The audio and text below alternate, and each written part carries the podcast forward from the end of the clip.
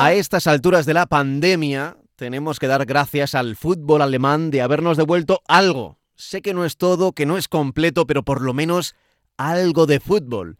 La pelota ha vuelto a rodar en los campos alemanes. Así que en el día de hoy te voy a contar una historia que tiene mucho que ver con Alemania, con su fútbol, con cómo lo entienden. Una historia que comenzó en una rueda de prensa con una pregunta. Una pregunta que lo cambió todo. Die internationale Bedeutung dieses Prozesses, also der durchaus nicht nur Es 9 de noviembre de 1989 en Berlín. Es un momento convulso.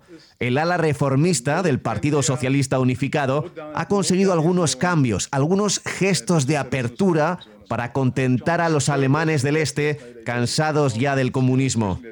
Uno de ellos es que podrán viajar a la República Federal Alemana pidiendo un pasaporte que tarda mes y medio en concederse. Pero ese dato no lo sabe Gunther Schabowski, portavoz del régimen. Solo tiene una idea vaga sobre una nueva ley de circulación de personas entre las dos Alemanias y así lo dice. El corresponsal de la agencia italiana ANSA, Ricardo Herman, se da cuenta de que algo no encaja y pregunta. Äh, Ricardo ANSA. ¿No hay errores?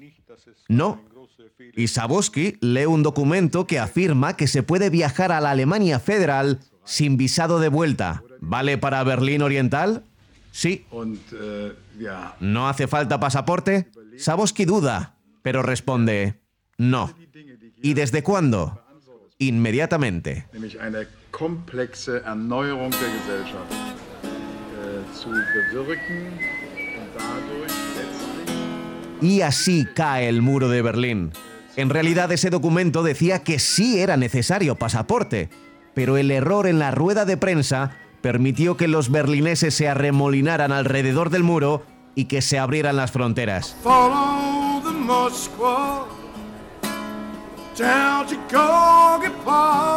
Eso fue en 1989, pero la historia de hoy en realidad empieza mucho antes y tiene que ver con uno de los equipos de fútbol de la ciudad, el Hertha de Berlín. Estamos en 1961 y Berlín sufre la Guerra Fría entre los dos bloques ganadores de la Segunda Guerra Mundial. El Stadion Ungesembrunnen, sede del Hertha, se encuentra en la zona oeste de la ciudad, pero muy cerca de esa línea que entonces era poco más que una valla. La mitad de sus fans viven en la zona este de la ciudad. Ya no pueden ir al estadio, pero se agolpan en la zona más cercana posible y escuchan los partidos por la radio, aunque en realidad los goles locales los siguen oyendo por los gritos que llegan desde el estadio. Después, esa valla se convierte en un muro y la zona de seguridad aumenta. Ya no pueden acercarse tanto, ya no se ve el estadio desde el este, casi ya no escuchan los cánticos. Dos años después, el Hertha de Berlín decide mudarse al Olympia Stadium, 12 kilómetros al oeste.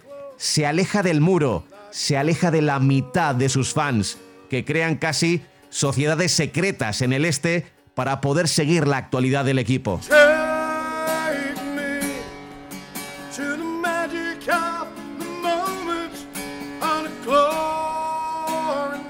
En 1974 se destruye el viejo estadio y allí ya no queda ninguna huella del Hertha. Pero tras aquella rueda de prensa, el muro cayó y los fans del Hertha que vivían en el Berlín Este pudieron volver a animar a su equipo. El Olympia Stadium fue construido para los Juegos Olímpicos de 1936. Allí Jesse Owens humilló a Hitler. Usain Bolt batió récords de velocidad. Zidane y Materazzi tuvieron más que palabras jugándose una Copa del Mundo. Y sin embargo, pocos días más emocionantes vivió ese estadio que el 11 de noviembre de 1989. Wir machen, er kennt sie glauben. Das ist geil. 28 Jahre haben wir drauf gewartet, wa? Also, ich bin gespannt. wa? Tutti, was dann so ist. Dos días después de la caída del muro, el Hertha jugaba en casa y 15.000 berlineses del este fueron hasta el estadio a ver a su equipo en directo después de más de 30 años sin poder hacerlo. En total casi 60.000 espectadores en una fiesta del fútbol y de la libertad.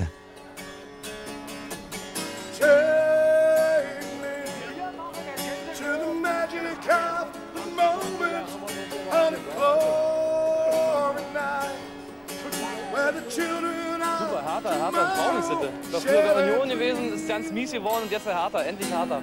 Wir kommen me. schon seit 1900, nach 1945 Jahr an der Plumpe, da oben, wir das Tag durch. to the magic of the moment on a glory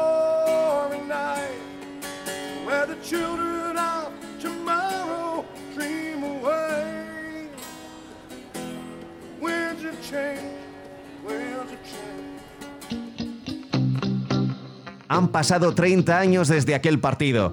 El ambiente ya no se volvió a repetir. Las gradas nunca se llenaron tanto como en aquel primer partido unificado. Daba igual. El muro que no les dejaba ir al estadio había caído. Yo solo puedo imaginarme en la grada del Olympia Stadium en pleno noviembre, abrigado, a un veterano aficionado del Hertha, emocionado por poder ver de nuevo a su equipo en directo 30 años después, mirando aquel estadio lleno, cantando y pensando que la vida puede ser maravillosa. Pablo Juan Arena.